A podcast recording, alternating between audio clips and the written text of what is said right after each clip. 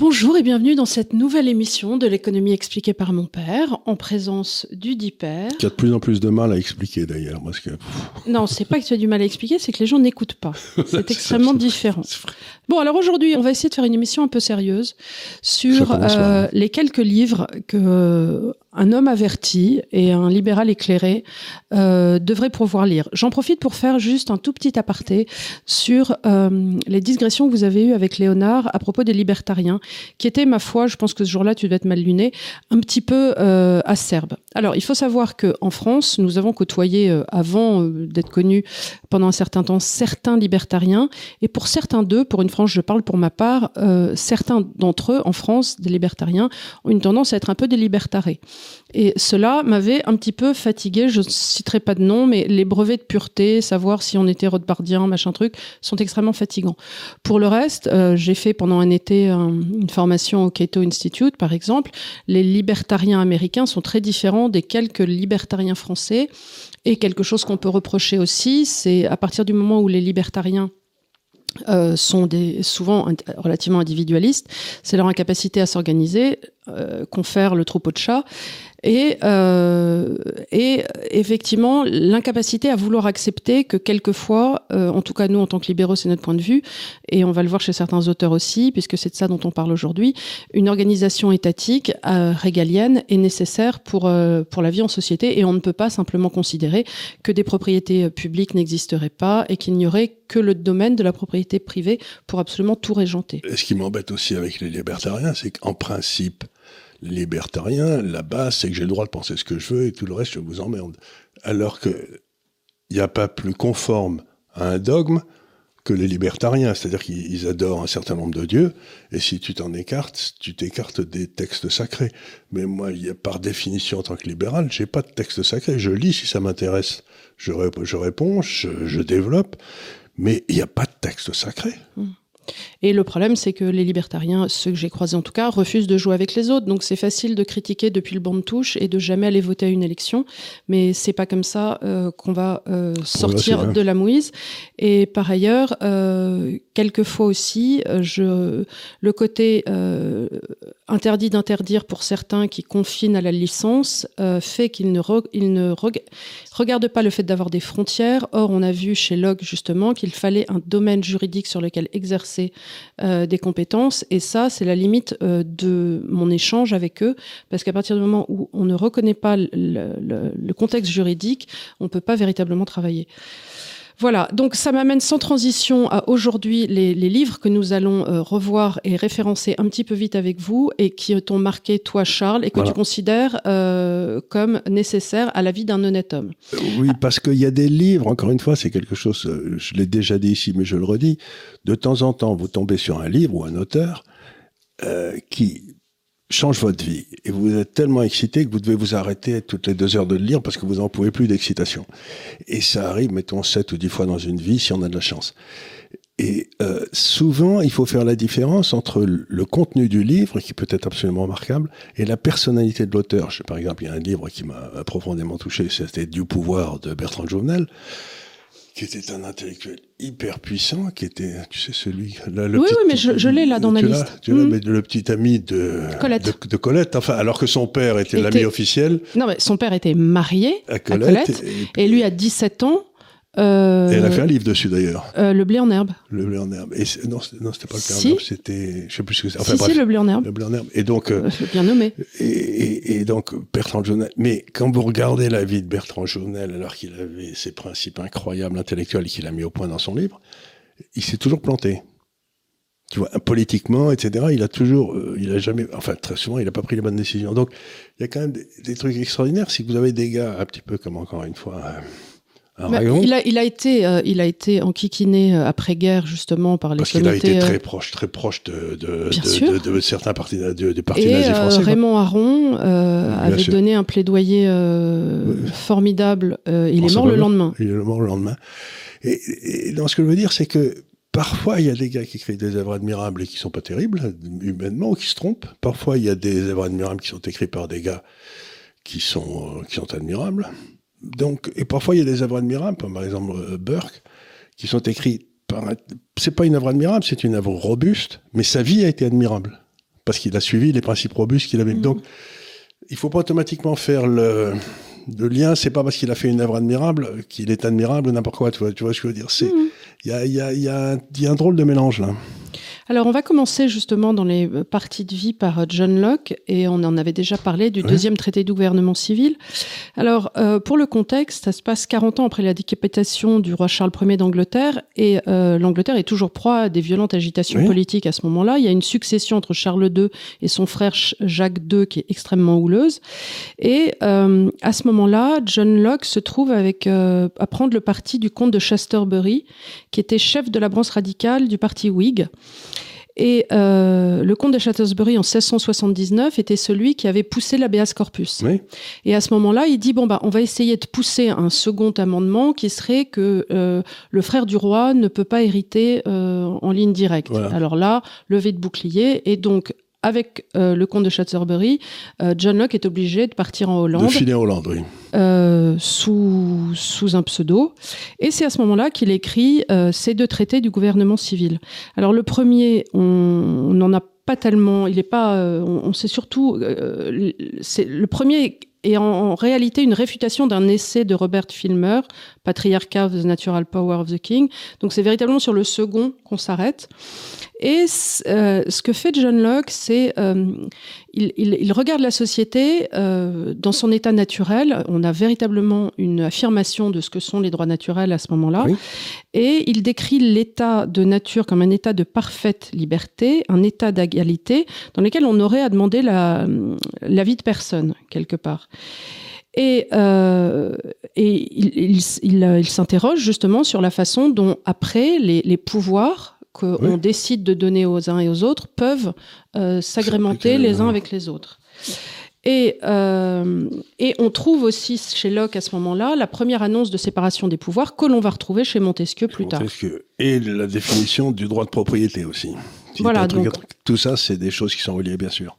Et on l'a vu quand on, je sais plus, on a parlé de Locke très récemment, et on a vu justement cette première euh, définition du droit de propriété, et aussi quelque chose de très important dans ce livre, et la, la possibilité de désobéissance civile voilà. face au tyran, si toutefois la personne à qui tu as délégué la violence et tu as donné l'organisation de ta société, que ce soit une monarchie constitutionnelle ou que ce oui. soit euh, une Mais ça, il l'a tiré de saint Thomas d'Aquin. Voilà, c'était le tiré de saint Thomas d'Aquin qui prévoyait le meurtre du tyran. Voilà. Si ce tyran, en cas de penchant pour la tyrannie. Voilà. Et afin de la conservation à la fois des biens et de la vie de chacun, la raison pour laquelle on entre dans une société politique, c'est de conserver ses biens propres. Pour de conserver ses biens propres. Est-ce qu'il donne cet exemple que je trouve, je crois que c'est lui d'ailleurs, mais euh, il donne cet exemple que, par exemple, s'il y a des arbres fruitiers qui sont dans la nature. Oui, c'est lui c'est lui qui, donne, qui pousse tout seul. Bon, tout le monde peut aller bouffer des arbres, des, des arbres, fruits, des arbres sur le, des fruits sur l'arbre.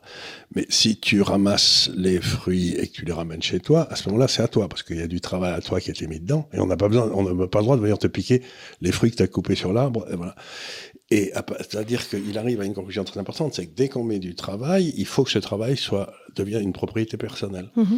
Et donc, ce qui veut dire que, par exemple, l'esclavage est interdit parce que tu prends le travail de quelqu'un d'autre. Oui.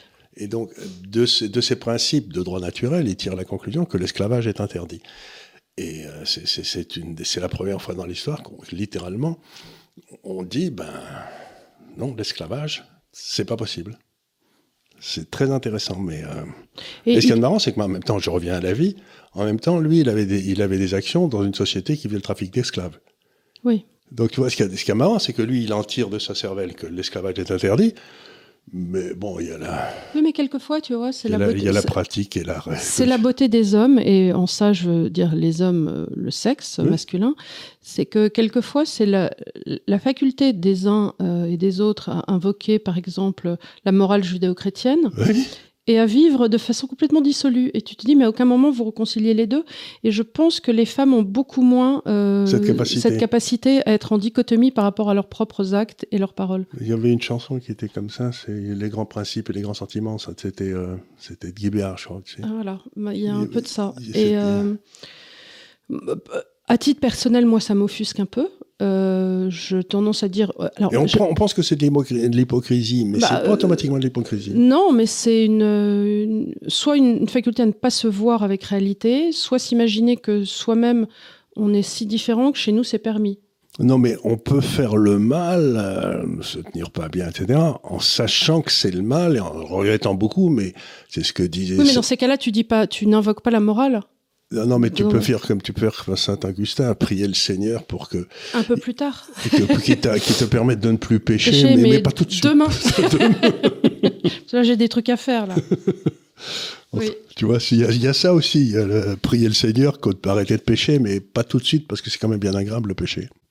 Alors, le deuxième livre, j'essaie d'enchaîner parce que figurez-vous que j'en ai 13 et moi j'ai fait 33 pages. Alors, je vais essayer parce que je me suis un peu laissé, euh, en préparant l'émission, je me suis un peu laissé aller à mon lyrisme naturel. Et, euh, Absolument. Donc, euh, donc, le deuxième livre qui t'a beaucoup marqué était Montesquieu de l'Esprit des lois, qui est donc écrit en 1748. Donc, on rappellera pour Montesquieu qu'il naît en 1689. Donc, c'est 50 ans après Locke. Voilà. Il naît près de Bordeaux, à la Brède. en 1705-1708, il étudie le droit romain. Ensuite, il achète une charge de conseiller au Parlement de Bordeaux. Il publie anonymement les lettres persanes. Et en 1748, il publie De l'esprit des lois qui suscite une vive polémique et il décède en 1755. Et alors, c'est très intéressant parce qu'il achète une charge. Et voyez-vous, tout le monde, quand j'ai fait de l'histoire de France, enfin, j'ai fait quand j'étais tout le monde m'expliquait que l'achat des charges, c'était une très mauvaise idée et tout. Mais en fait, c'était des magistrats qui achetaient leurs charges et qui du coup devenaient complètement indépendants du pouvoir politique. Tu vois ce que je veux mm. dire? C'est-à-dire que une fois qu'ils avaient acheté leur charge, ils devaient être, euh, enfin, fait des études de droit, etc. Mais ils étaient propriétaires de leur charge. Donc, j'entends bien, c'est embêtant, mais en même temps, il était, il avait une liberté totale vis-à-vis du pouvoir politique. Et, mm-hmm. et, donc, être propriétaire de sa charge, on m'a toujours dit que c'était très mal. En vieillissant, je me dis que c'est mieux que d'être locataire avec le, bail qui est détenu par l'État. Tu vois ce que je veux dire? J'ai peut-être plus confiance en un propriétaire qu'entre un locataire avec un bail. Et alors, ce, ce qui a permis, euh, ce que les autres auteurs reconnaissent à Montesquieu, c'est euh, la première fois dans son étude, euh, ça a été de, de ne pas de, ne pas avoir d'occidentalocentrisme, c'est-à-dire qu'il a ouvert en essayant de considérer. Alors certains ont relevé en disant oui, mais il s'est trompé euh, sur plein de choses sur la Chine, mais il a essayé de faire une étude critique de la Chine impériale sans essayer de proposer de hiérarchie entre les systèmes de gouvernance. Et, euh, et ça a été un travail de 20 années quand même. Et, les auteurs contemporains de, du reste de Montesquieu ont reconnu l'immense travail, enfin, puisqu'on était dans les périodes de l'encyclopédie. Et c'était, aussi ce qui a permis littéralement le changement constitutionnel après, parce qu'il a mis a mis en orbite un certain nombre de règles euh, qui, qui perdurent aujourd'hui, c'est-à-dire la séparation des pouvoirs. Mais il a identifié trois pouvoirs, bon, qu'on connaît tous, législatif et exécutif et et, il a identifié les trois pouvoirs, mais il n'a pas. Mais maintenant, ce qui se passe aujourd'hui, c'est qu'il y a un quatrième pouvoir qui est monté un peu partout. C'est celui des administrations à qui l'État a délégué une partie de ses fonctions et qui n'ont plus aucun contrôle après. Ce que j'appelle les petits hommes gris. Et donc, on voit bien que, par exemple, en Europe, etc., les petits hommes gris font un pouvoir et qu'il n'y a aucune façon de les contrôler parce qu'il n'y a ni le législatif, ni le judiciaire, ni l'exécutif. Et donc ces gars-là vivent dans une espèce de no man's land juridique où ils prennent des mesures, ils nous coincent, mais il n'y a personne. Donc, ce qui est amusant, c'est que par exemple un type comme Mao a réfléchi sur ce pouvoir de ces petits hommes gris, et c'est pour ça qu'il avait fait la révolution culturelle, pour essayer de les faire sauter. Et cette espèce de, de sournoise cancer qui monte comme ça, il existe dans toutes les situations et je crois que c'est pour ça que les sociétés finissent par claquer parce qu'elles sont envahies par ces petits hommes gris. C'est ce que disait. C'est ce euh, que dit euh, Hayek ou Popper, je sais jamais. Euh, c'est-à-dire qu'un système, le problème de nos démocraties, justement, c'est qu'au bout d'un moment, le système s'autosclérose par la montée d'une caste administrative. administrative. Et c'est comme si tu avais une implosion, un lent étouffement. Un lent étouffement. Ils sont là, c'est ce que disait Raoult dans cette interview dans laquelle il disait il y a deux sortes de sociétés, celles fondées sur la compétence et celles fondées sur l'obéissance, et les sociétés fondées sur l'obéissance essayent désespérément d'étouffer celles qui sont fondées sur la compétence. Alors justement, là, dans Montesquieu, il y a quelque chose d'autre qui est très intéressant dans l'esprit des lois, c'est que en, ayant étudié toutes les différentes formes mmh. de régime, il distingue trois types de régimes, et tu vas voir, c'est intéressant, à chacun d'eux, il, il, il attribue un principe particulier. Il considère qu'à la monarchie, revient l'honneur. Oui. À la République démocratique, la vertu. Et au gouvernement despotique, la crainte. Alors c'est intéressant pour deux choses. C'est qu'il dit une république démocratique ne peut fonctionner que si quelque part les fonctionnaires, euh, les, gens qui la font fonctionner, euh, ont en eux ce sentiment de serviteur de l'État. C'est ce que disait Rousseau, c'est la vertu. Il n'y a rien de plus difficile qu'une démocratie parce que tout le monde doit être vertueux. Tout le monde doit être vertueux, oui, mais regarde euh, notre arrière, enfin grand-père, enfin à l'époque, dans les grands corps, tu avais cette notion de service de l'État. Donc ça, on ne prenait pas un timbre, même à l'époque de De Gaulle, le, dimanche, il, payait son électricité, et ainsi de suite. Donc la notion de vertu, euh, quoi qu'elle paraisse peut-être niaiseuse pour certains, euh, est néanmoins valable pour des générations et a fonctionné. Et comme on l'a vu quand on était dans cette conférence à Londres, très longtemps la cité euh, de Londres. Ça fonctionnait que comme ça. My word is my bond. Et euh, ça ne fonctionnait que sur ce gentleman's agreement. Une fois que j'ai donné ma parole, je suis engagé bien plus que si j'avais signé 45 documents. Et dans la communauté, on savait si quelqu'un manquait à sa parole et on ah, ne traitait plus avec lui. Voilà, c'est défini. Donc, euh, effectivement, ça ne peut fonctionner que dans des communautés euh, de communes, j'ai envie de mmh. dire, parce que plus tu rentres peut-être dans un monde mondialisé, moins cette chose fonctionne. Mais euh, cette notion de vertu, moi, je la trouve pas si niaiseuse que ça. Non, elle, est essentielle pour qu'une démocratie fonctionne. Et c'est là où il y a le vrai problème, c'est qu'aujourd'hui, nous nous trouvons avec une démocratie qui est gérée par des gens qui n'ont pas de vertu. Et, je crois que le, peuple le ressent très très fort. Et alors c'est rigolo parce que si tu regardes que on qualifie le régime despotique par la crainte qu'il engendre, si l'on regarde récemment les trois dernières années où on nous a fait vivre dans la peur et on continue à nous faire vivre dans la peur, on peut rétroactivement se poser la question est-ce que ça ne serait pas un régime despotique puisque nous vivons dans la peur? Mais tout à fait. Et on voit bien que toute cette classe mondialiste dont je parle dans mon livre, ils n'ont qu'une idée, c'est d'instiller la peur dans les troupes qu'ils veulent gouverner, là, de façon à ce que. et de les maintenir en bas.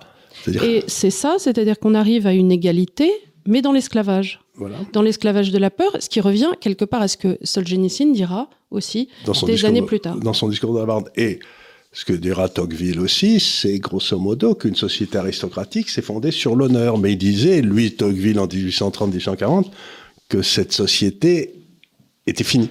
Mm-hmm. Qu'on ne pouvait plus avoir de société aristocratique. Et c'est peut-être quelque chose qui nous manque à l'heure actuelle, c'est il faudrait peut-être réintroduire la notion d'aristocratie, au moins au service de l'État, quoi. Tu vois ce que je veux dire? Ce serait, ce serait, ce serait une façon de résoudre cette quadrature du cercle parce que derrière, la vertu, il y a l'honneur, et derrière l'honneur, il y a la vertu. C'est un peu curieux, mais c'est comme ça. Alors, donc, tu as parlé de la séparation des pouvoirs, et juste pour le dire, euh, Montesquieu, dans son étude, a euh, intégré aussi beaucoup la notion de climat euh, mmh. pour lui, le, oui, c'est le premier qui a fait ça. Voilà, euh, on, ne, on ne gouverne pas pareil le peuple anglais dépressif qu'un peuple italien joyeux. Voilà. voilà. Ben, en principe, les peuples plus, plus il fait chaud, plus ils sont joyeux. Quoi. Plus on se caille pendant l'hiver, plus il faut les, euh, plus ils ont besoin de solidarité. Mais c'est vrai que effectivement, un peuple euh, québécois ou suédois qui va vivre euh, en autarcie une partie de l'année parce qu'à cause de la neige et des conditions climatiques, va développer une notion de solidarité avec autrui qui sera dans ses gènes. Pour une raison très simple, c'est que celui qui n'est pas solidaire pendant l'hiver, il passe pas l'hiver. Voilà. Donc ces gènes ne sont pas reproduites. Tandis que si vous n'êtes pas solidaire quand il fait 35 à l'ombre et que les, noix de coco tombent des arbres, ben, vous n'arrivez pas grand-chose. Voilà.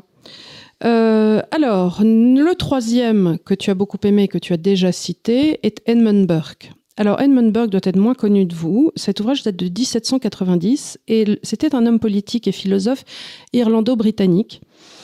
Euh, il est arrivé en France, euh, alors il a siégé pendant de nombreuses années à la Chambre des communes au sein du parti Whig et euh, il était fortement lié à l'époque à Lord Rockingham.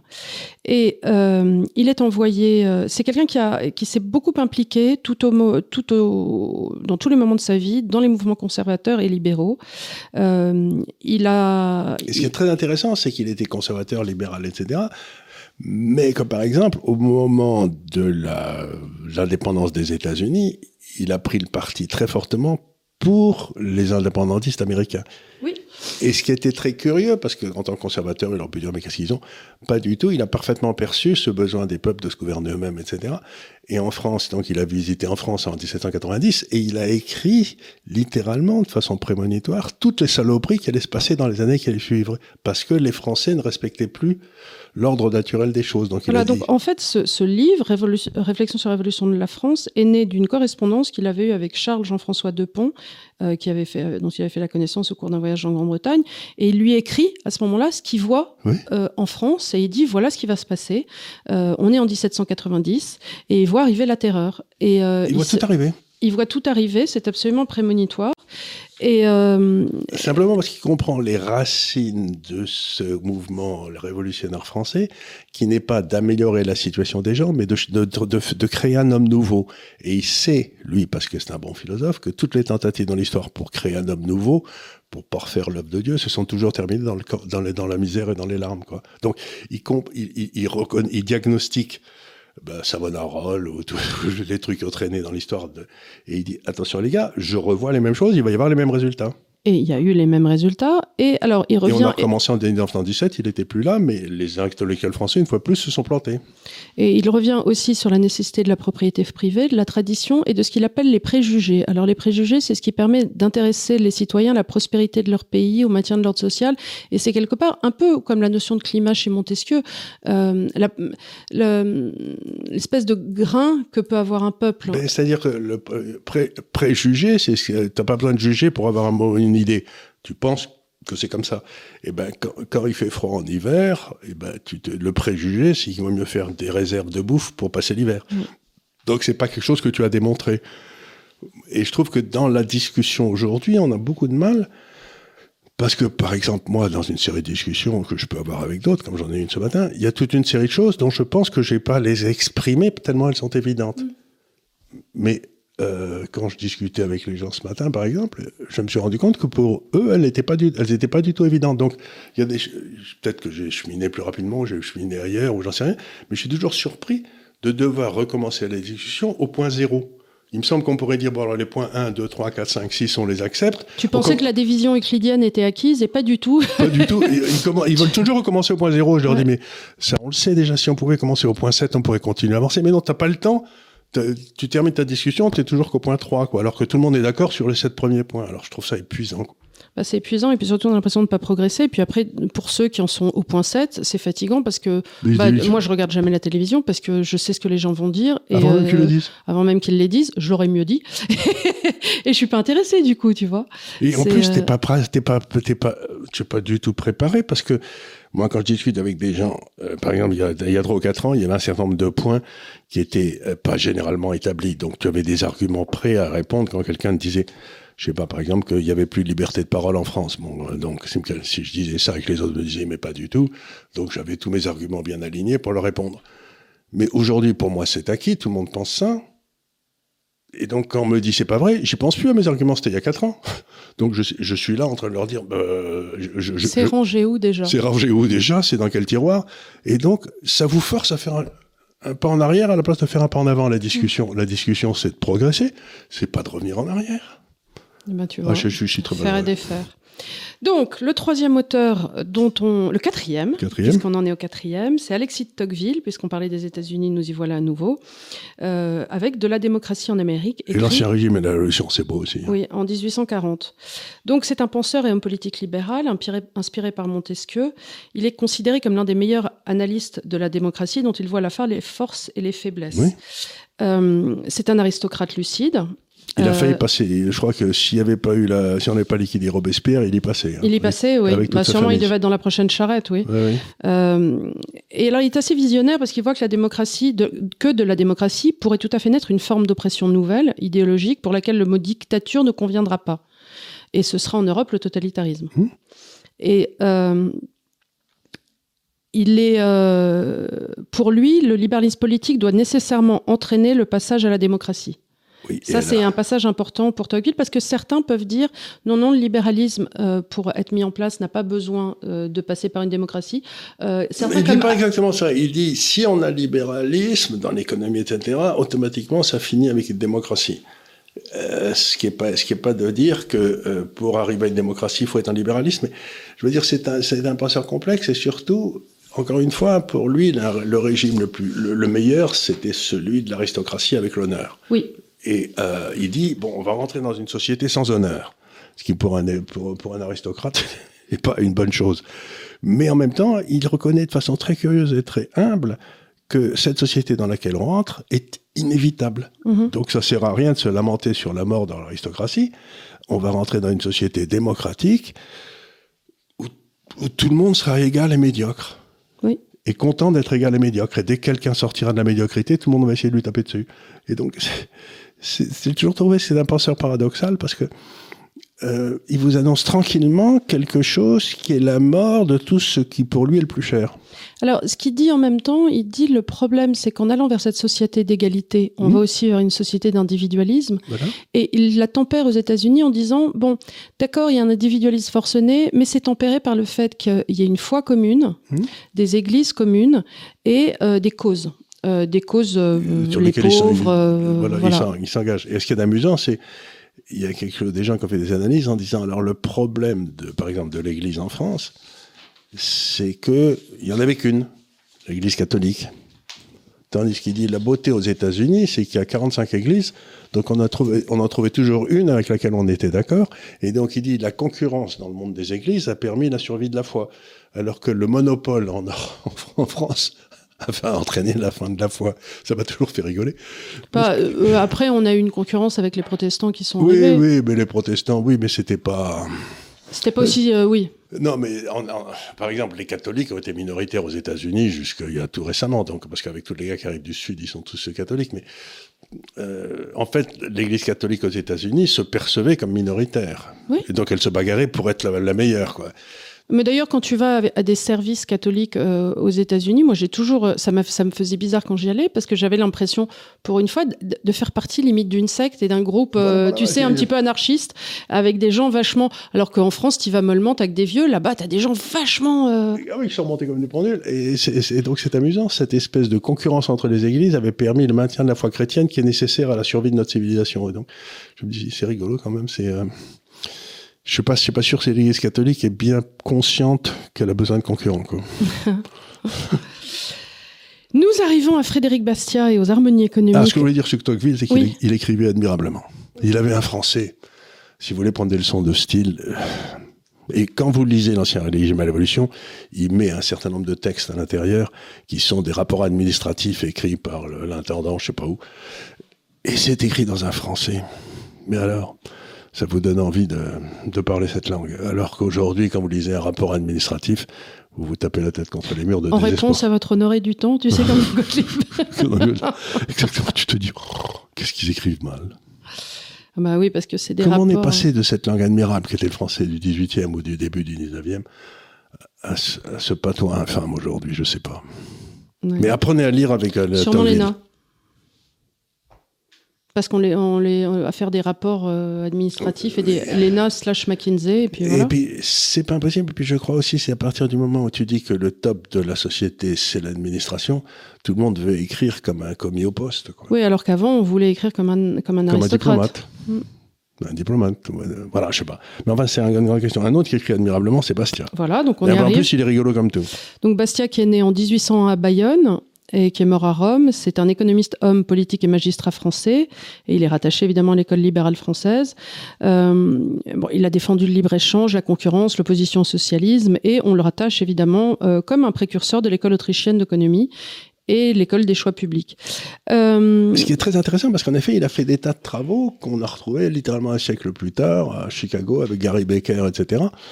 Mais la différence, si, il y en avait deux. Gary Baker et Milton Friedman écrivaient une langue un peu comme euh, Bastia, c'est-à-dire euh, à mourir de rire, quoi. C'est, euh, moi, je peux pas rire, je peux pas lire Milton Friedman sans me marrer. Mais, mais Bastia, c'est pareil. Il fait, il fait, il vous écrit une proposition logique, et puis il fait une espèce de retournement complet dans la dernière phrase, qui veut dire que tout ce qu'il vient d'écrire est complètement idiot. Et j'aime beaucoup cette façon d'écrire, qui était un peu celle d'André Frossard, qui faisait des petits billets dans le Figaro. C'est-à-dire, vous lisiez les dix premières lignes, vous disiez c'est vachement vrai, et paf, la dernière phrase, il vous montrait que c'était complètement idiot. Et, c'est parfaitement fait chez Bastia, cette façon d'écrire qui est la dernière phrase invalide toute la, toute la proposition pour moi. Alors il part du postulat que tous les intérêts légitimes sont harmoniques. Voilà. Et par conséquent que les problèmes économiques et sociaux se résolvent mieux dans les libertés que dans la contrainte, qui est une intuition qui s'oppose à la plupart des théories socialistes et communistes, euh, sans lequel les intérêts des classes sont antagonique et qu'il y aurait une position entre capital et travail. Voilà. Donc il y a une forme de simplicité, pratiquement euh, bon sang mais c'est bien sûr, chez Bastia. C'est vraiment euh, le truc de Pompidou qui disait mais cessez d'emmerder les Français. Mm. C'est-à-dire qu'à partir du moment, euh, c'est marrant parce que je regardais hier complètement après le déjeuner un passage d'émission et c'était des gens qui avaient acheté un appartement. Alors ils disaient oui, alors on a fait 25 000 euros, enfin les anciens propriétaires avaient 25 000 euros de Trévaux et on a acheté, on a l'impression d'avoir fait une très bonne affaire.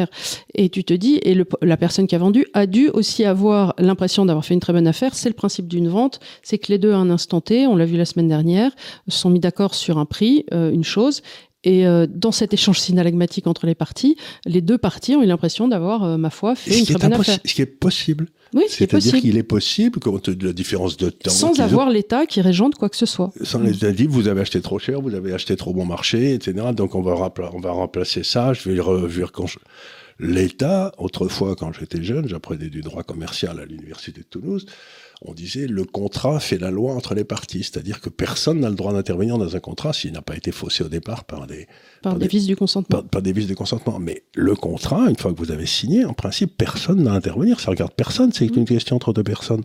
Et maintenant, partout, on se retrouve avec une troisième personne, l'État, qui dit non, c'est pas bien. Mais lâchez-nous bien tranquille. Nous arrivons sur un autre auteur, euh, toujours euh, anglais, euh, britannique, Arnold Toynbee, qui a commis cet énorme pavé écrit en 1934 qui se nomme en français L'Histoire. Alors c'est un gros livre qui, dont la couverture est dorée, qui doit faire 1140 pages. Et alors euh, Toynbee était, était d'un bon milieu anglais. Il a fait ses études à Winchester College. Ensuite, il a travaillé au British Foreign Office pendant la Première Guerre mondiale. Il fut délégué à la conférence de paix de Paris en 1919. Et euh, l'œuvre de réflexion de Toynbee euh, sur la genèse des civilisations est assez inclassable. Euh, elle peut être comparée à celle de Oswald Spenger dans Le déclin de l'Occident, mais il n'adhère cependant pas à la théorie déterministe, euh, selon laquelle les civilisations croissent et meurent selon un cycle naturel. Euh, donc, il, il, fait une étude très fouillée de, de toutes les civilisations qu'il a classées. Oui, qu'il a classées. Euh, et, le pont qui est fait entre les civilisations par les religions. Et ça, c'est une idée assez intéressante. C'est-à-dire que, par exemple, vous passez de l'Empire romain à la civilisation chrétienne du Moyen-Âge avec le pont qui est la, religion chrétienne. Quoi. C'est, euh, et donc, vous passez d'un pont, d'une religion, d'une, et j'ai toujours été fasciné par ça. Et ensuite, il explique pourquoi les civilisations implosent. Et ça, c'est très intéressant. C'est qu'il dit le rôle d'une élite, c'est de répondre aux défis qui se posent à une civilisation. Très bien. Et il dit si les, le défi se pose et que l'élite n'y répond pas, à ce moment-là, ce qui se passe, c'est que le même défi se repose d'une autre façon, plus grave encore, et puis ensuite plus grave encore, jusqu'à si on ne répond jamais au défi, soit le pays disparaît, soit il y a un changement de régime, ce qui est le cas le moins grave, le pays disparaît, ou la civilisation disparaît. C'est grosso modo les, les Aztèques ou les, ou les Coptes en Égypte, tu vois, c'est que d'un seul coup, ils disparaissent. Donc, il, a, une espèce de mécanisme pour expliquer pourquoi les civilisations meurent. Et quand tu regardes ce qui s'est passé en Europe, la grande affaire à partir de la fin du 19e, ça a été l'opposition entre la France et l'Allemagne. Donc il fallait qu'on trouve une solution pour euh, ça. On s'est mis trois fois sur la gueule. Puis à la fin, on s'est dit, bon, ben, ça marche plus les gars, on va faire l'Europe. Donc à ce moment-là, ça nous a permis de sortir de ce truc. Et le machin qu'on a fait pour sortir de ce truc est en train en lui-même de créer des problèmes absolument gigantesques qui risque de mettre en danger notre civilisation. Donc la solution peut être une solution temporaire, mais qui va amener des problèmes encore plus graves. Alors il y a deux choses, je vais revenir sur ce que tu dis. Effectivement, il prend l'exemple euh, de la société post, euh, de la société romaine qui se retrouve, euh, de la société post-romaine catholique chrétienne qui se retrouve à devoir intégrer les germaniques à la chute de l'empire romain, et en y arrivant euh, cette civilisation qui va devenir la nôtre, qui va croître. Et alors, il fait le constat que les civilisations euh, ne meurent pas, elles se suicident. Oui, en elles se suicident, vrai. Et que, en général, aussi, tu vas avoir une attaque de barbares euh, de l'autre côté, c'est-à-dire d'une autre civilisation. qui, est créée également par la faiblesse du gens qui veulent se suicider à l'intérieur. Euh, une civilisation aussi se suicide par attaque extérieure, hmm euh, ce qui est peut-être aussi notre cas. En appelant de choc de civilisation. Voilà. Sans aller vers du Huntington, on a quand même cette sensation chez Huxley, chez euh, ce que je raconte, chez euh, Toynbee. Toynbee, chez Toynbee. Et alors, il dit ça, et c'est très intéressant. Toute la réflexion de Toynbee est intéressante, parce que d'abord, c'est très touffu. Vous avez l'histoire des élites, vous avez l'histoire des religions. Oui, je vous conseille pas de commencer par ça pour votre petit Noël parce que déjà c'est très et euh, vraiment il faut lire euh, limite un chapitre par semaine en étant très concentré. Et en prenant des notes. Hein. Hum, hum. Et en prenant des notes. Et il est très critiqué par tous les historiens parce qu'il a une espèce d'explication de l'histoire qui bouge comme ça. Et la plupart des historiens euh, prétendent que l'histoire c'est du bruit et de la fureur avec du sang et qu'il n'y a rien à expliquer quoi. Donc là, bah, déjà il y a, y a, si tu veux il y a deux oppositions chez les historiens d'après ce que moi j'en perçois. C'est euh, euh, l'historionomie si tu veux l'espèce de déterminisme. C'est-à-dire certains prennent le parti que l'histoire ne serait qu'un éternel recommencement et d'autres sont au contraire très opposés à, à, cela. Donc déjà suivant les deux écoles pour moi tu as tu es dans une vision. Pour moi l'idée que l'histoire ne serait qu'un éternel recommencement sur lequel l'homme n'aurait aucune prise est, est anti-chrétienne, euh, puisque à partir de ce moment-là, responsabilité individuelle. Tu n'as, tu n'as plus de libre arbitre individuel et tu serais pris dans une espèce de machine. C'est du marxisme à la limite. Mais oui, puisque tu te retrouves dans une sorte de collectivisme qui de toute façon te lirait à ta perte. Donc pourquoi te lever le matin en définitive? Et c'est embêtant, c'est que c'est marxiste, mais aussi dans les derniers livres de Hayek, en particulier dans le dernier, dont on me dit qu'il n'a pas été écrit par lui, mais enfin, euh, il y a ce déterminisme absolu de l'histoire, et ça, je trouve ça absolument insupportable. C'est-à-dire qu'on voit bien, par exemple, l'histoire de l'Union soviétique, bon, ça déroule et tout, et puis d'un seul coup, il y a Solzhenitsyn arrive, qui change tout. C'est ce que Solzhenitsyn disait. De temps en temps, il y a un rocher qui tombe dans un fleuve et qui change le cours du fleuve. Donc, oui, il y a des lois, mais non, le, elles ne sont pas éternelles et elles peuvent être rompues par des individus qui pensent différemment. Alors justement, on va arriver sur Hayek, qui a donc euh, écrit La route de la servitude. Donc Hayek, on s'en souvient, on avait fait une émission sur lui, euh, est né à Vienne. Donc il est vraiment dans cette époque de l'Empire austro-hongrois, euh, avec euh, bah, une montée dans ces années-là de ce qui... Alors lui, il, euh, il va combattre en 14-18, il perd l'audition d'une oreille. et pour lui, ayant vu la Première Guerre mondiale, il, il, se dit, je vais devoir essayer d'éviter la seconde. Bon, euh, alors, il a fait à côté de ça des études de droit, de sciences politiques, et puis quand il sentait que euh, ça commençait un petit peu euh, à sentir le renard, il a essayé de partir en Angleterre. Je crois qu'il a enseigné à la London School of Economics pendant un petit moment, puis ensuite qu'il est filé à l'université de Chicago. Et Mais après avoir écrit la, la, route de la servitude, je crois qu'il est parti là-bas. Et ce qu'il y a de marrant, c'est que qui a été un, qui a été un best-seller mondial immédiatement. Hein. Oui. Et ce qu'il y a de marrant, c'est que à l'université de Chicago, on l'a refusé comme professeur d'économie parce que c'était pas de l'économie, c'était de la sociologie, ce qu'il faisait, ou je sais pas quoi, ça les intéressait pas. Et donc, il est devenu professeur de, je sais pas quoi, un petit, un petit cours de rien du tout. Donc, ce qu'il y a de marrant, c'est que les économistes de l'époque, à Chicago, n'ont pas reconnu Hayek comme l'un des leurs. Oui. C'est un poilant, quoi. Je trouve ça à mourir de rire, parce que pas reconnaître Hayek comme un économiste. Et ça, alors là aussi, je voudrais dire quelque chose sur Hayek. pour ceux qui auraient le courage de lire tout ça. La route de la servitude, c'est facile à lire, mais les autres livres, c'est pas de la tarte. Parce que si j'ose dire, il écrit et il pense comme un Allemand. Alors, vous savez, les Allemands, ils mettent toujours le, mot qui donne le sens à la phrase en dernier. Euh, pas comme en latin. Un peu comme Et c'est pas vraiment du Bastia ou du Tocqueville. C'est mm. pas écrit de façon ravissante et légère pour dire des choses compliquées c'est écrire de façon compliquée pour dire des choses compliquées. Donc, euh, il faut s'accrocher. Quoi. C'est, euh, bah, Alors, le grand propos d'Hayek, c'est quand même de soutenir que l'interventionnisme de l'État a toujours tendance à empiéter davantage sur les libertés individuelles et que progressivement, cet interventionnisme de l'État, toujours et partout, conduit toujours au totalitarisme. Toujours. Euh, donc, il a quand même incarné euh, la pensée libérale contemporaine. Et donc, comme tu le disais, il a été traduit dans une vingtaine de langues. À la sortie euh, en Reader's Digest, ça s'en est vendu à 600 000 exemplaires dans un monde euh, qui n'était pas celui d'aujourd'hui en plus en termes de voilà. Donc, on est sur un, énorme succès et cet ouvrage euh, a été publié en 1944. Et il cherche à combattre évidemment aussi toutes les idées keynésiennes dont il était le père.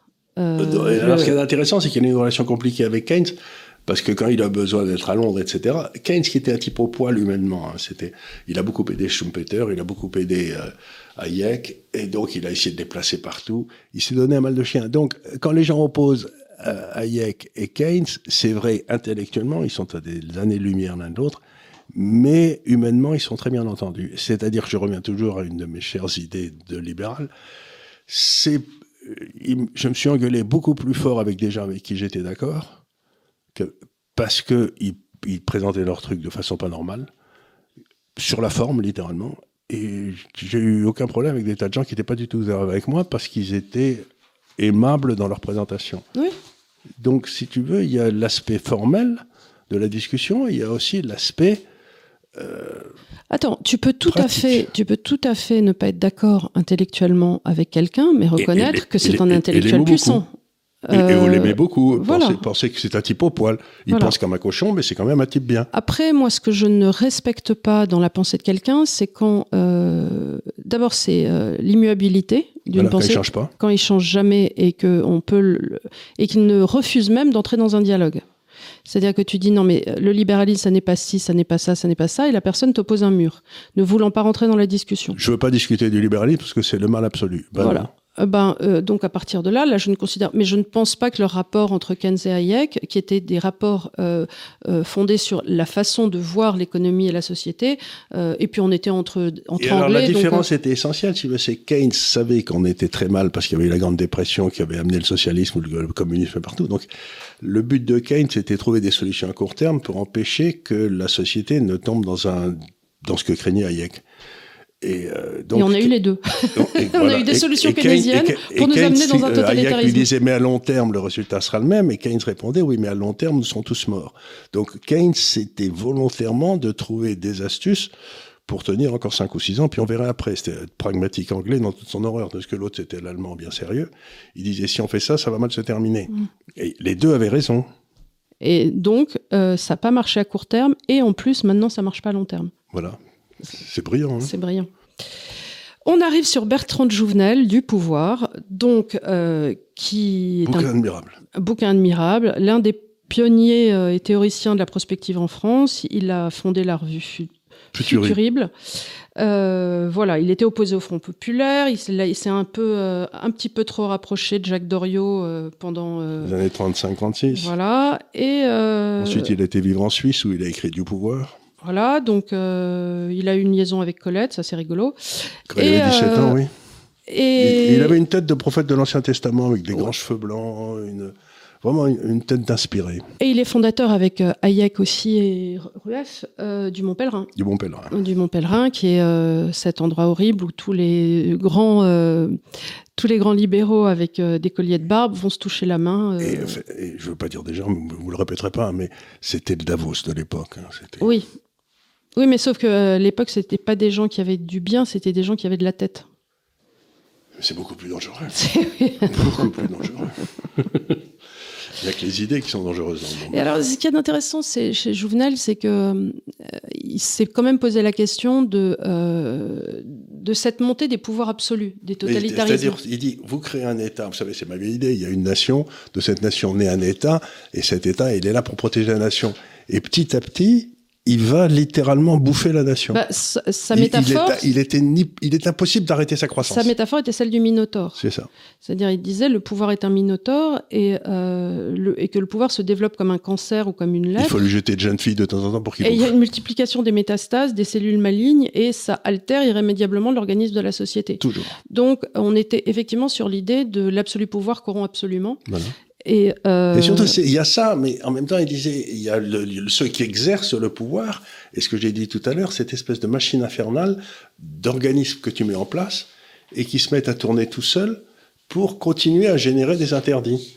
Tu vois, sans que, sans que personne les contrôle, sans qu'il se passe. Donc il y a cette espèce de lente montée de l'interdiction.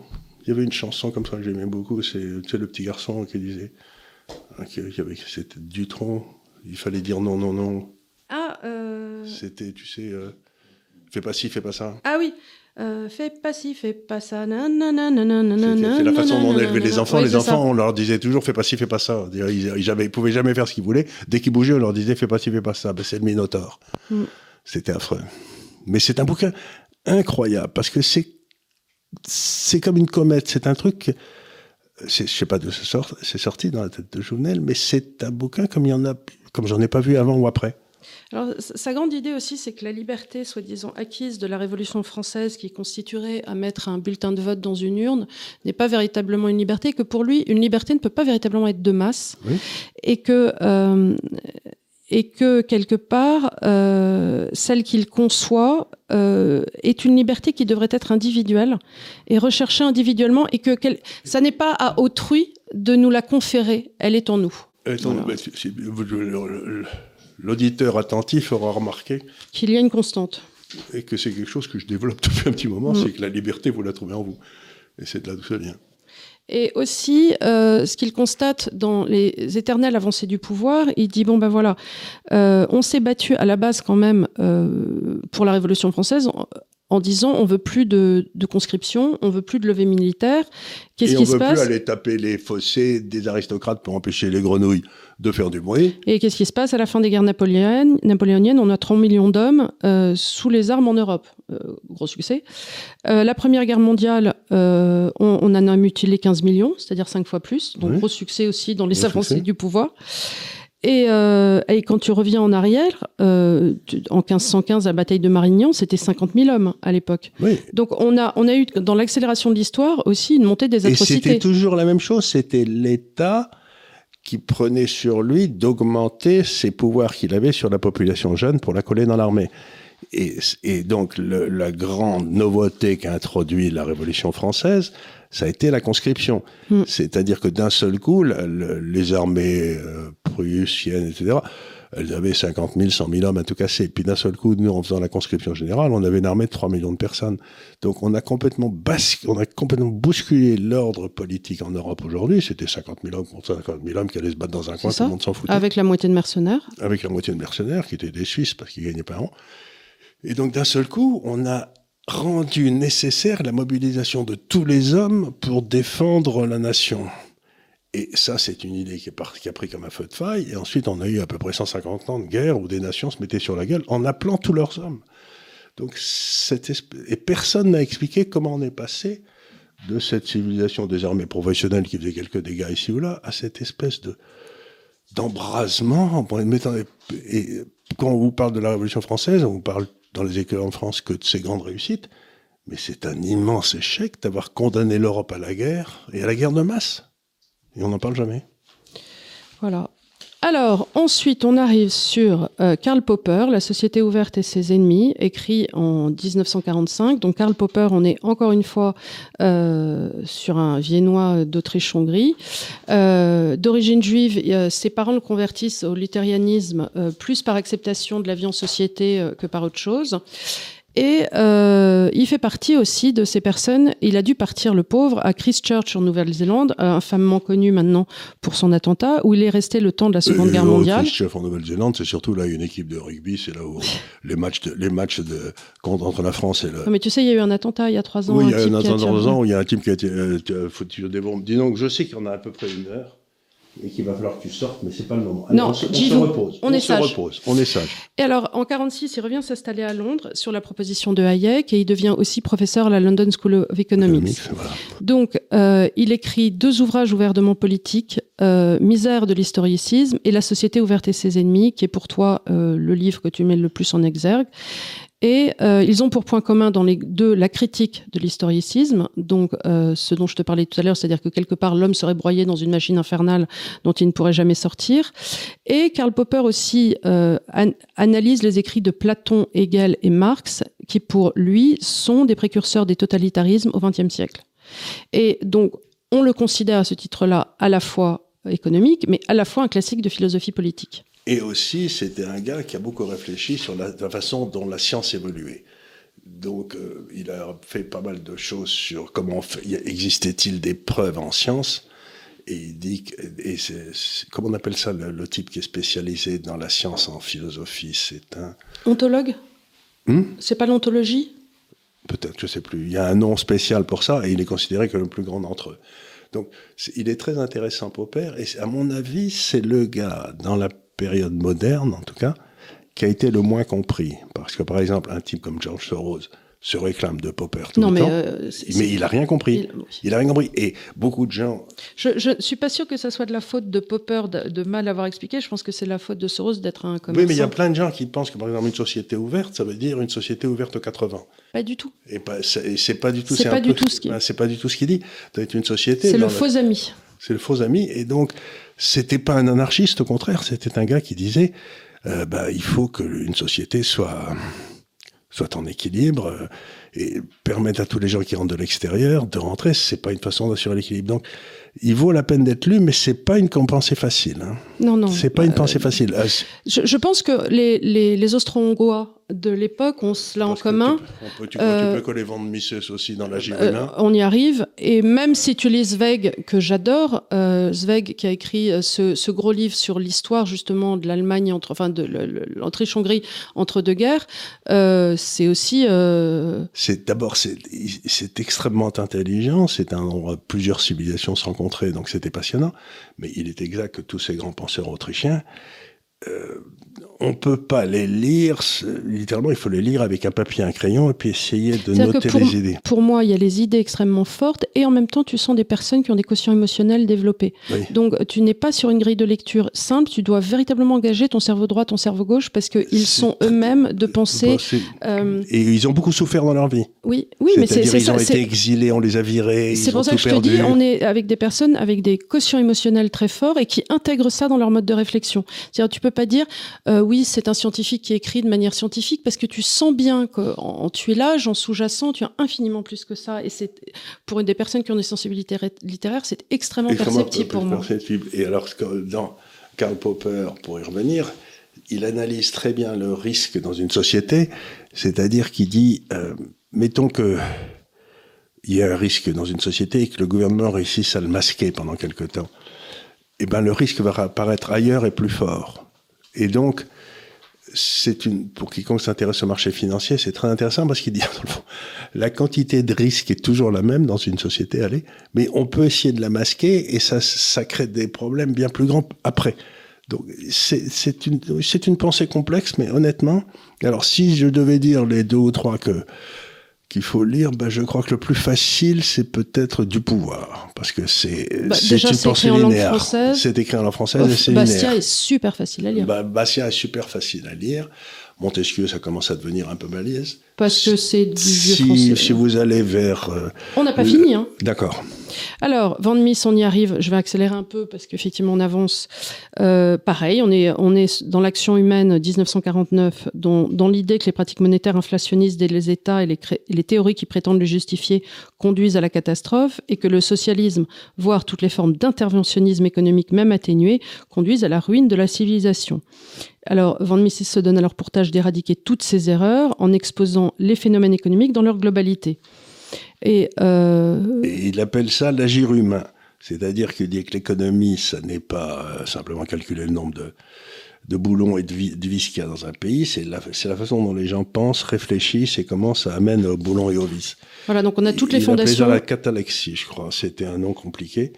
Et c'était, c'est un bouquin absolument admirable aussi. Mais là encore, c'est. Ce qui est intéressant, c'est que vous voyez Schumpeter, von Mises, Hayek, euh, bon, il y, bon, ça, il y en avait un ou deux avant ça. Ils arrivent tous de la même région, qui a été littéralement détruite par la Première Guerre mondiale. Et donc, leur, leur pensée est vraiment imprégnée de la possibilité de disparition. Alors Bien sûr tu vois, parce qu'ils ils y sont passés, quoi. C'est, bah, ils ont vu l'Autriche-Hongrie s'écrouler. Et c'est très intéressant dans ces temps où tout le monde parle de, d'écroulement, tu sais, c'est de, de, les relire parce que tu vois une pensée qui se met en route, euh, qui est très profonde et qui se met en route pendant une période d'écroulement. Et ça, je trouve quand même, euh, c'est intéressant. Moi, moi j'en suis. Alors, on arrive à une femme et une euh, américaine qui est Anne Rand avec euh, le livre de la grève. Alors là, je vais le présenter différemment puisque il se présente comme un roman qui est un roman fleuve. Euh, il fait 1170 pages. Oui, facilement. Euh, il se lit très facilement et euh, il faut savoir qu'Anne Rand a travaillé plus de dix ans sur ce livre. Alors, euh, la, la, phrase qui ressort toujours, c'est Who is John Galt? Qui est John Galt? Et alors, John Galt, c'est un, un, ingénieur, inventeur d'un moteur révolutionnaire qui a lancé une grève très spéciale inversée. Ce ne sont plus les ouvriers qui se soulèvent, mais les entrepreneurs et autres créateurs de richesses. Alors, ils, vont, ils vont se cacher dans une vallée dans les rocheuses du Colorado et ils se disent on va se retirer du monde et pendant ce temps-là un chaos va s'installer parce qu'on va plus laisser en, gros que les débiles prétentieux administratifs pour gérer le pays, ils auront plus d'inventeurs, ils auront plus les gars qui poussent les petits wagonnets au fond d'une mine. Et donc en fait le sens original du livre c'est dans la mythologie grecque Atlas et le titan qui portent le monde sur ses épaules et ici sont ceux qui mènent le monde et le font avancer qui décident de le secouer, de l'ébranler, véritablement to shrug signifie hausser les épaules. Et euh, on y croise aussi Dany Tangard qui crée une nouvelle ligne ferroviaire. C'est une jeune femme dynamique. Euh, bon. Et dont le frère est un moins rien énarque, j'imagine. Voilà. Et alors c'est drôle parce que quand on demande au Congrès américain quel est le livre qui les a le plus marqués après la Bible, euh, on retrouve dans les statistiques à chaque fois qu'Anne Rand. Ayn Rand, c'est le livre qui était le plus vendu aux États-Unis après la Bible. Donc il n'y a pas une université dans laquelle il n'y a pas un club Ayn Rand et le but, c'est toujours, et c'est toujours la lutte du pouvoir bénévolent de l'État contre les types qui veulent changer les choses. D'un côté, vous avez le pouvoir révolutionnaire sur les entrepreneurs, et de l'autre, vous avez... C'est encore une fois ce que disait ce brave euh, euh, le, docteur Raoult. Il disait, vous avez les sociétés qui sont fondées sur la compétence et les sociétés qui sont fondées sur l'obéissance eh ben c'est la lutte là de la société compétence contre obéissance, avec le, un moment la compétence qui dit j'en ai ras le bol. je, me retire au désert. Anne Rand, à l'origine, euh, je sais, c'était une juive. C'était non, mais et surtout, elle arrivait, elle arrivait du bloc communiste. Elle arrivait du bloc communiste, mais c'était la même origine ethnique que la moitié des Autrichiens. et elle donc, elle, elle arrive aux États-Unis et elle voit une certaine complaisance des milieux artistiques, des milieux pour le communisme. Elle dit, mais enfin, vous allez pas bien ou quoi D'où son livre aussi où elle dit mais attendez moi je vais vous expliquer ce que c'est en vrai. Je crois que vous avez pas bien compris parce que là vous êtes en train de rêver une situation et, euh, laissez-moi vous dire que c'est une autre paire de manches. Et c'est exactement ce qui se passe, c'est-à-dire que quand vous avez un pouvoir totalitaire quelque part, vous avez une explication du pouvoir totalitaire qui est donnée à l'extérieur et qui ne correspond pas à la réalité. Et quand la réalité s'impose, vous dites mais non, regardez, il y a des goulags partout et eh ben à ce moment-là, les gens deviennent fous et, vous attaquent pour avoir défendu la vérité avant. Donc, ce que je trouve très, curieux, c'est qu'il y a un humoriste qui disait qu'en France, si on disait la vérité 24 ans, 24 heures avant les autres, ça voulait dire que vous étiez fou et donc on pouvait pas vous faire confiance parce que vous n'aviez pas pensé comme tout le monde en même temps.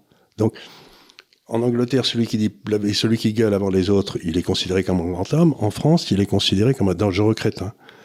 Et il y a une espèce d'admiration en France pour les idées à la con qu'on revoit aujourd'hui qui me laisse pantois. Alors, on arrive sur Jean-François Revel, La tentation totalitaire, paru en 75. Euh, donc, euh, Jean-François Revel, initialement Jean-François Ricard, euh, qui nous a euh, fait beaucoup de bien au fur et à mesure du temps, parce qu'il est mort il n'y a pas très longtemps. Enfin, il n'y a pas très longtemps pour moi. et donc, pour lui, quelque part, les systèmes vont naturellement vers une tentation totalitaire, soit par le peuple qui ne connaît pas le communisme, soit par les élites qui pensent toujours, et on le voit avec nos politiques, oui, mais cette fois-ci, on va mettre des hommes de bien à la tête, donc il n'y aura pas les dérives qui vont bien. Ça n'était pas le vrai socialisme. donc cette fois-ci, ça va fonctionner parce que c'est nous qu'on est à la tête et on va faire et je vois ça aussi curieux que ça paraisse, cette tentation existe aujourd'hui dans la droite française. C'est-à-dire qu'ils vous expliquent tous qu'on va faire du protectionnisme éclairé. Qu'on va faire, on va faire les mêmes bêtises que les gars d'avant. Mais comme nous, notre cœur est pur. Mais, comme nous, notre cœur est pur. D'ailleurs, on n'a pas été au pouvoir depuis longtemps, donc euh, on peut pas faire de bêtises. Et donc, je leur dis, mais vous vous rendez pas compte que c'est la structure de la Constitution qui est une saloperie et que dans cette Constitution, il ne, de cette Constitution, il ne peut sortir que des saloperies.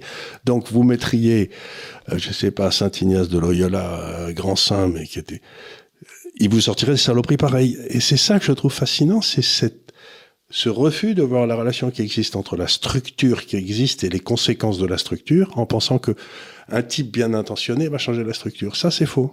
Il faut changer la structure. Indépendamment du fait d'être bien intentionné, est-ce que le pouvoir, l'absolu pouvoir, ne corrompt pas aussi? Donc, est-ce que toi-même, tu ne vas pas devenir euh, euh, C'est pour ça que la démocratie, la, la démocratie directe, c'est bien parce que ça évite il faut que structurellement, constitutionnellement, il y ait des contre-pouvoirs. Partout.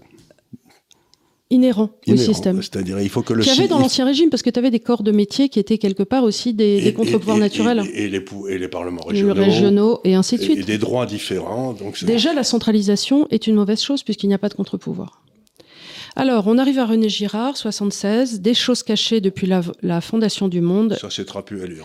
Qui est, euh, qui est trapu, mais écoute, j'ai relu euh, le, le week-end dernier, euh, j'ai vu Satan tomber comme l'éclair. Ah, ça, c'est beaucoup plus facile. C'est beaucoup plus facile. Et euh, c'est pas une explication économique, une explication sociologique, de sociologique, euh, anthropologique.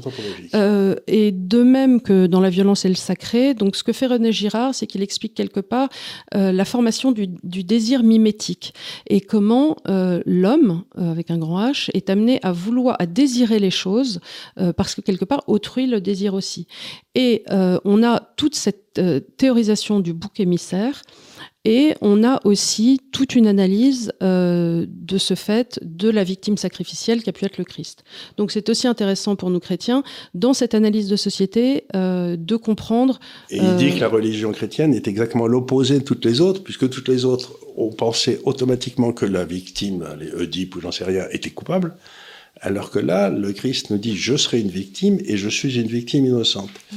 Et donc, c'est la seule religion qui présente au début la victime comme innocente. Après 20 siècles, maintenant, tout le monde veut être victime et tout le monde est innocent. Alors, on est en train d'arriver à un petit, un, petit problème, ça, avec la religion chrétienne, c'est qu'il n'y a plus que des victimes et on cherche désespérément des coupables.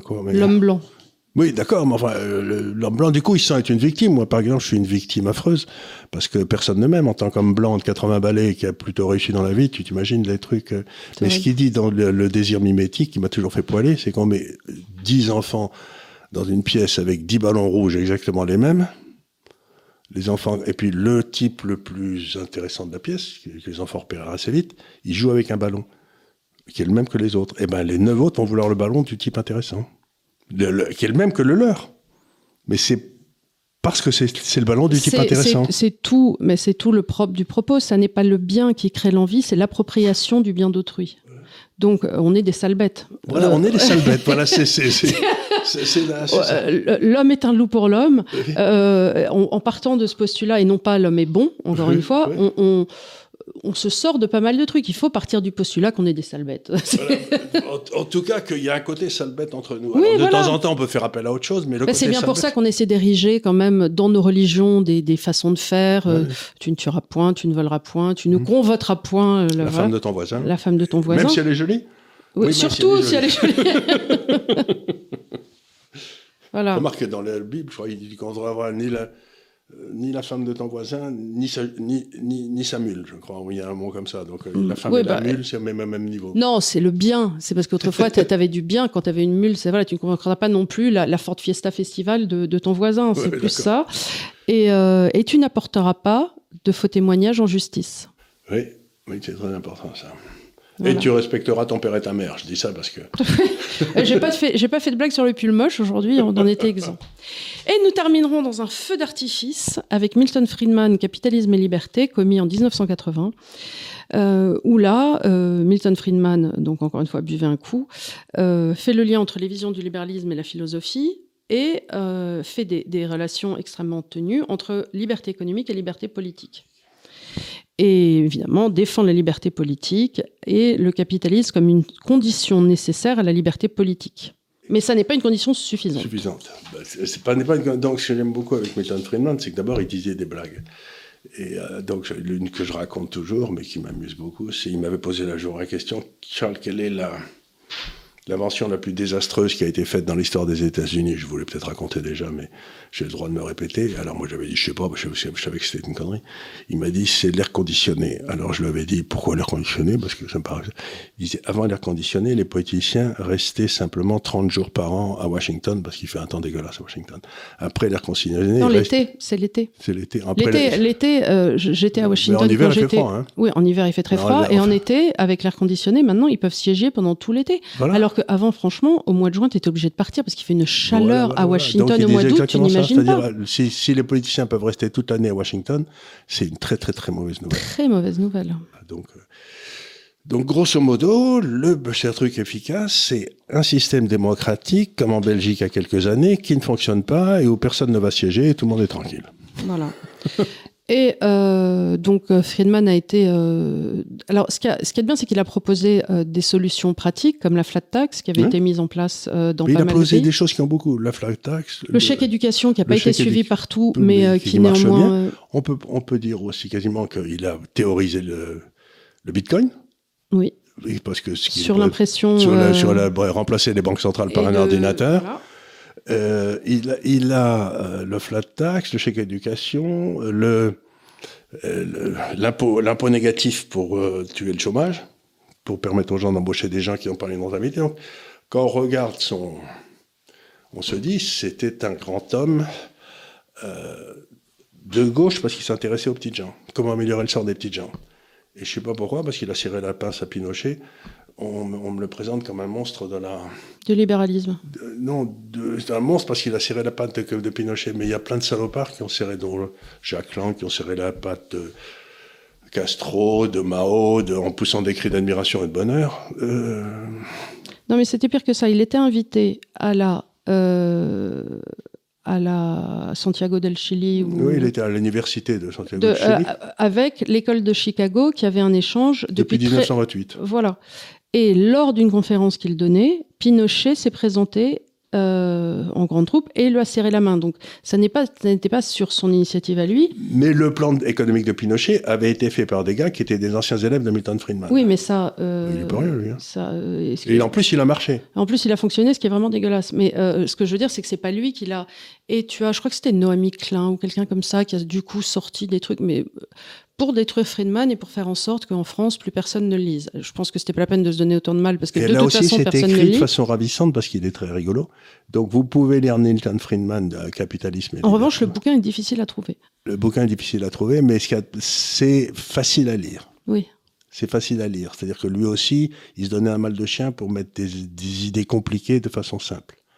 C'est euh, Voilà, donc je suis arrivée au bout de la liste euh, des livres économiques, en tout cas de Charles Gave. Euh, à cela, j'avais envie de rajouter qui n'était pas vraiment économique, mais si vous avez du temps à Noël, parce que ce qu'on s'est dit, on s'est dit avec le conflit israélo-palestinien euh, et les fêtes de Noël qui arrivent, possiblement vous allez vous trouver en famille à avoir des discussions intense. intenses. Donc on s'est dit on va pacifier le débat et on va vous donner du biscuit libéral, histoire de, ma foi, euh, vous- pacifier. On n'a que ça en tête. Vous vous permettre de passer des fêtes de famille sympatoches. Non, parce que l'affaire Dreyfus n'étant plus d'actualité, mais on s'est dit là, si on donne du libéralisme aux gens, ça va tout de suite aller avec l'oncle, euh, tu vois? Avec la L'oncle paix qui règne à Noël. Voilà. C'est pas bien ça, hein? Voilà. Donc là, on vous a donné une petite liste que vous allez retrouver, et moi j'avais envie de mettre dans la petite liste, mais qui sont peut-être plus littéraires, parce que là on essaie de faire quelque chose de plus économique et centré sur l'organisation du pouvoir. Euh, les personnes que sont Solzhenitsyn et l'archipel du Goulag, et Bernanos pour le côté littéraire. Voilà. Voilà. Alors Bernanos, vous pouvez lire ses lettres, c'est ce qu'il a écrit quand il était au Brésil. euh, il, il écrivait un papier toutes les semaines pour le grand journal brésilien que personne ne lisait parce que c'était en français, mais euh, c'était très très bien. Et c'est dans la collection de la Pléiade les lettres qu'il a écrites, elles sont Dans admirables. ta journal d'un correct campagne. Et, et le journal de campagne, c'est admirable, ça c'est un roman. Et alors, on tu avais dit l'autre, c'était qui déjà Euh, Solzhenitsyn, Goulag. Solzhenitsyn, bah, il y a la journée d'Ivan Denisovitch ou alors le chêne Elvo. Moi, celui que je préfère, c'est le chêne Elvo, qui est admirable parce que c'est la lutte du type tout seul contre le chêne. Tu vois, le veau qui se frotte contre l'arbre et qui finit par le faire crever. Et c'est- un très, je veux dire, c'est toute la, lutte de Solzhenitsyn, racontée par Solzhenitsyn, contre l'État euh, soviétique et comment Solzhenitsyn finit par gagner, quoi. C'est à mourir de rire. Non, mais c'est, c'est un bouquin d'espoir, ça. ça. Le chêne Elvo, c'est un de mes grands livres. Ben, dites-moi, on vous Voilà, a- donc on vous a donné une petite liste. Et alors, euh, le meilleur de tous, hein, mais de oui. loin, il est derrière, là. Voilà, c'est euh, la vérité euh, vous rendra libre, mais je pense que là, franchement, si les gens ne l'ont pas acheté à ce stade, euh, ils ne l'achèteront plus. Ah oui, et n'hésitez pas, parce qu'il y a une dame très méchante qui a laissé une critique vraiment pas gentille sur le site de la Fnac. Donc, si vous avez votre compte la Fnac, laissez une critique gentille. Si vous avez aimé le livre, ça fera remonter la moyenne du livre. Voilà. Oui, et puis alors, la FNAC, ça m'étonne pas, parce Oui. que c'est mais pas non. des amis intellectuels, la non, c'est pas des amis intellectuels. Voilà, on va dire ça. On va dire ça. Ah oui, t'as pas de compas. Voilà, écoutez, on est très content que vous nous ayez suivis. 71 minutes. Mon Dieu. Euh, on vous dit à la semaine prochaine. On fera peut-être une émission économique parce que les gens voudraient que tu fasses euh, une émission sur les grandes tendances lourdes que tu vois pour 2024 et pourquoi on va tous mourir. Mais non, je vraiment, on va pas du tout de loin. On va, on, va porter les gens qui sont là-bas, loin du côté de l'océan Indien, ils vont péter la forme. Et ça, c'est un truc que je voudrais dire, c'est que où que vous alliez dans le monde, les gens pètent la forme, sauf en Europe et aux États-Unis où ils sont malheureux comme des cailloux. Voilà. Donc c'est quand même un truc intéressant. Merci de nous avoir suivis encore et on vous dit à la semaine prochaine. À bientôt. Merci, au revoir.